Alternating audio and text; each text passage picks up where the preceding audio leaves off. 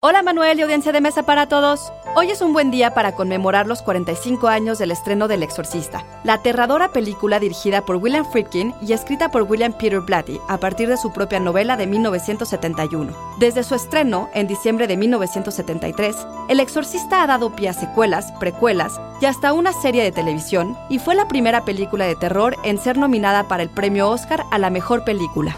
Psy Institute.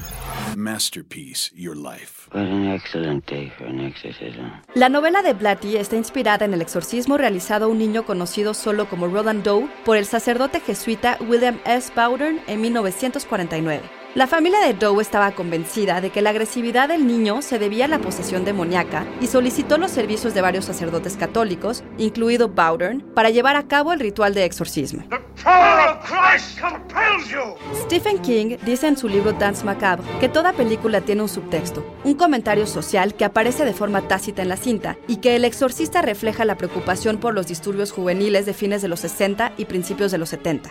El terror que El Exorcista aún nos produce es resultado tal vez de una doble crisis, la del padre Carras, cuyas creencias se han visto sacudidas por la reciente muerte de su madre, y la de Chris, la madre de Regan, quien se siente abandonada por la ciencia médica y por la razón misma incapaces de ayudar a su hija. Al final, ambas son una cuestión de fe.